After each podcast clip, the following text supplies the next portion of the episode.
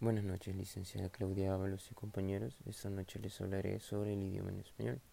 El idioma en español, como todos lo sabemos, es uno de los idiomas más hablados a nivel mundial.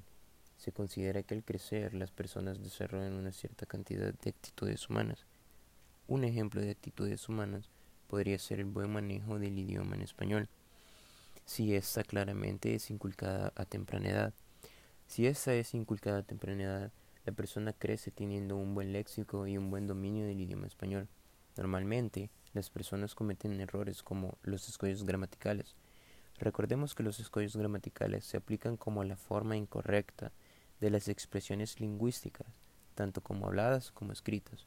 Pero esta noche no estamos hablando de escollos gramaticales, sino que del bladismo y del cosismo. Recordemos que el bladismo principalmente no permite que la información sea dada con exactitud, ya que el bladismo es una expresión oral que se caracteriza por los rodeos innecesarios al expresarse de una persona o tratar de transmitir el mensaje.